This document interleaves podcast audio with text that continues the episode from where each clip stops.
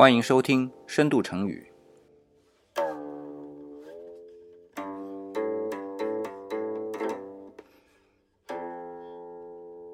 我是李想。我们深度成语这个系列啊，不知不觉中已经分享了十个成语了。那么，从这第十一期开始啊，我们有个新的玩法，就是啊，在我们课后的小的分享群里边啊，每一个小伙伴呢都可以分享自己名字当中的一个字，或者是我们微信昵称的一个字啊，都没关系。然后呢，你想试着啊把它组成一个成语，然后用这个成语呢跟大家来分享。那么因为上周啊我们已经在群里边有了这样的一个活动，所以已经有一个小伙伴呢啊分享了他的一个字“徐”啊，就是双人徐。那么所以这周呢我们就有了这个成语啊“徐徐图之”。当然了，如果听节目的小伙伴啊还没加入我们群的，可以跟理想联系啊。联系的方法很简单，就是关注理想主义的公众微信号“李氏木子李”啊，就能找到一个菜单叫“想连接”，啊，下面有一个“想”的微信，哎，就能跟我联系上了。然后我呢就可以把你拉入到我们的群里边啊，进行分享，也可以参加我们这个活动啊。那么说到“徐徐图之”啊，我为什么会选这一个成语呢？其实原本理想想用“东马延徐”这个成语的，但是一想啊。这个成语一次性就把四个姓氏都含进来了，以后怎么做这个活动啊？所以想算了算了算了，还是低调一点啊，选一个徐徐图之吧，一次就用一个字的，而且还是叠字。那么说到徐徐图之这个成语啊，可能今天用的人不多，但是呢，它也比较简单，徐徐嘛，就是慢慢来；图嘛，有所图啊，就是有所打算嘛。那么总体来说，这个成语就是慢慢的来实现我们的目标啊，这样一个说法。四字大法嘛，理想说过，对吧？这徐徐图之就是。那么出处呢是这样的，别看这个成语啊这么冷门，对吧？但是出处却是应该人人都知道的。哎，这就是我们的《易经》啊，特别是《周易》里边就有的。那我们都知道啊，《周易》有六十四卦。六十四卦当中呢，有一个叫困卦。困卦当中啊，从下往上数第四根爻，它的爻辞呢，就是叫“来徐徐，困于金车，令有终”。这爻啊，就是一根一根的嘛。我们看到八卦也好，六十四卦也好啊，要么断开的，要么连在一起的。这一断一连的那种，整个算一根啊，这就算一个爻。那八卦呢有卦辞，就是对于整个卦象有所解释的。那么也对这个卦象当中的一根爻有所解释，它是连续的啊，根据这种从下到上各种变化来进行一个解释的。所以它就是个备注嘛，这个词啊，爻辞、卦辞。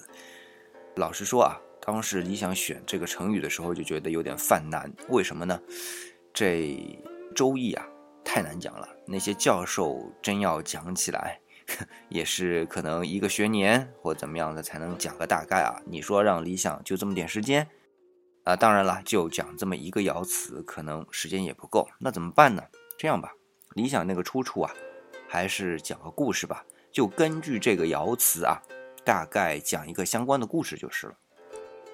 那话说呢，山间崇山峻岭当中啊，有一队人马慢慢的前行，有的呢就推着车，有的呢。手里啊还按着他们配的刀剑，随时准备战斗。哎，有一个樵夫也在山林里边嘛走，就看到这一堆人了，走得快啊，一看，扑哧一声就笑出来了。这一笑不要紧啊，那些本来就随时准备战斗的那些人啊，蹭蹭蹭的拔出剑来，嘿，就对着那个樵夫，你要干嘛？你要干嘛？那樵夫先是被愣了一下，然后就哈哈大笑起来。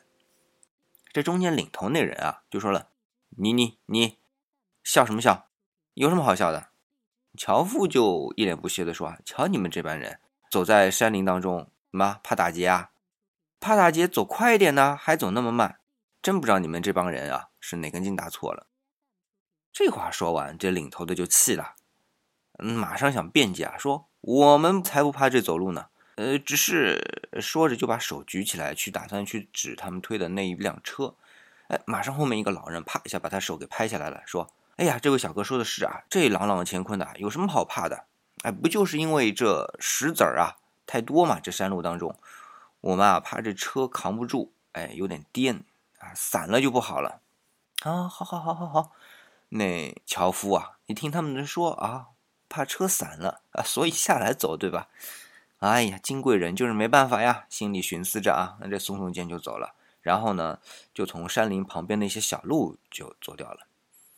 这看着樵夫在山林里边隐没的背影啊，这领头的那个人就说了：“啊，没想到这山里边啊，除了这条路旁边那么多小路啊，真要是出来一个打劫的，真不行啊。”他就这么小声的说着，和后面的老者在说：“不过好在你刚才阻止我，要不然我要是把……”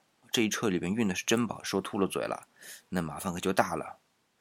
这老者啊，这捻捻胡子，哎，摇了摇头，然后马上给了个手势啊，让大家赶紧上路，赶紧上路。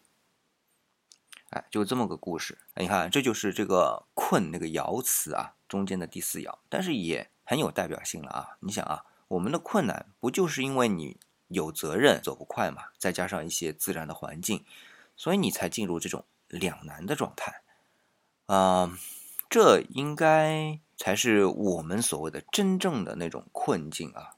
一般的困境，你比如说靠堆砌资源就能解决的，那也不算什么真的困难，对吧？那怎么能解决呢？其实也没什么好的办法，就只有三个字：慢慢来啊。这也是我们有聊的一个嘉宾啊，满丽老师的口头禅。那么说到这个困呢？哎，我呢跟大家分享的一个封面啊，会看得到一个图，就是在意大利的帕多瓦，它那里有一个礼拜堂，叫斯克罗维尼礼拜堂，这么一幅湿笔画啊。它在哪儿呢？就是进口的时候一大栋墙上，看到吧？这还有个门框，我也把它给拍出来了啊。那这幅湿壁画的题材呢，是叫末日审判。或者叫《最后的审判》，那个西斯廷礼拜堂啊，米开朗基诺他的那幅画也是末日的审判，对吧？但是这是谁画的？这个斯克罗维尼礼拜堂这幅湿壁画是谁画的？哎，乔托啊，我们可以认为他是中世纪的最后一位画家，也可以认为他是文艺复兴的第一位画家啊。我们从这个画作当中啊，会看到那个时候就有人开始玩 cosplay 了。我给大家看一下。啊，大家可以看到这幅画面上面，靠近门框上面有一个穿紫袍的人跪着的啊，这人是谁呢？哎，就是这个礼拜堂的金主，就出钱的人克里恩斯克罗维尼。关注理想微信公众号的小伙伴呢，会看到这一期的这个推文啊，啊，我给了个图，就画像和克里恩他的雕塑的对比，一看就知道了，就是同一个人嘛。只是说当时除了玩 cosplay 之外啊。还玩了美颜，这只是开玩笑啊！但是不开玩笑的说法是，其实它也是一种责任感。为什么呢？其实啊，斯克罗维尼家族呢，在当时在帕多瓦啊，是一个放高利贷的家族。他的爸爸就是因为放高利贷而恶名昭著的。为什么说恶名昭著啊？因为但丁的《神曲》里边儿，哎，就把他老爹给写进去了，而且写的是在。地狱里边的这种遭遇，那不就诅咒吗？那作为儿子的也不希望老爸啊就这样真的在地狱里边嘛，所以呢就出钱造了这个礼拜堂，还有请了当时的大神乔托啊，在里边把圣经里边的故事画了这个连环画。那么还有末日的审判呢，在最进门上面就这样放着，而且还把自己的形象画进去了。为什么呢？他不是捐了一所房子吗？给谁呢？给教会。用来啊破除这样的一种诅咒。其实这个礼拜堂说起来是用他的名字啊来造的，但其实他造完之后呢是捐给教会的。然而他自己呢后来也离开了帕多瓦，去到了罗马，进行了修行，一直到死啊都在罗马。哎，你看啊，理想之所以会把它放在徐徐图之的这个成语里边一起讲呢，就是因为想到克里恩斯克罗维尼啊。的确也是背负了家庭的这种恶名，对吧？在赎罪的这个路上，慢慢的前行，跟徐徐图之所要表达的“来徐徐，困于金车，令有终”这样的一个爻辞，还是很贴切的。好了，今天我们的这个成语的分享啊，就到这里，暂告一段落。那需要关注理想微信公众号的啊，一样找理想主义李是木字底啊，就能找得到。